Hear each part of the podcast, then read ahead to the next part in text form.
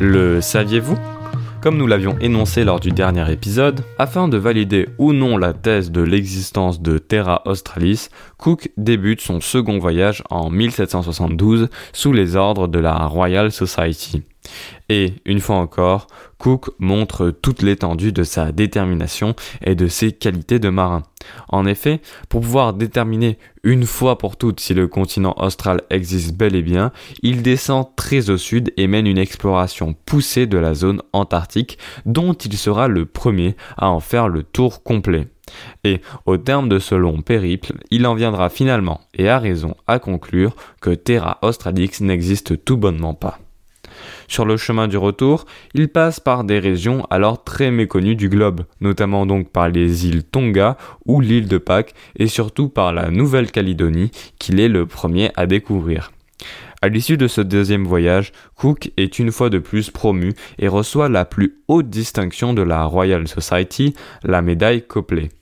Sa réputation faite, Cook semble bien parti pour en rester là sur sa carrière d'explorateur, pour à la place mener une vie tranquille au sein de la Royal Society dont il fait maintenant partie. Mais rapidement, la mer lui manque, et cette fois, il prépare lui-même sa troisième expédition dans le Pacifique. Seulement, cette fois-ci, les choses ne se déroulent pas comme prévu. En effet, Cook ne parvint pas à franchir le détroit de Bering à cause des glaces qui en obstruent le passage et il est alors contraint de redescendre sur Hawaï qu'il avait découvert quelques mois plus tôt et où il est le premier Européen à débarquer. Et où, d'ailleurs, il reçoit un très bon accueil puisqu'étant associé au dieu local de la paix, Lono. Après donc une escale d'un mois, il reprend son voyage, mais rapidement il doit encore une fois retourner sur l'île pour réparer ses navires.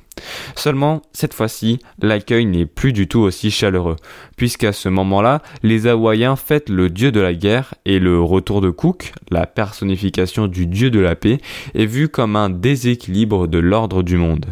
Et finalement, après une série de conflits, Cook meurt battu à mort par les indigènes en 1779, après avoir tenté de s'interposer entre ces derniers et ses marins afin d'éviter un massacre.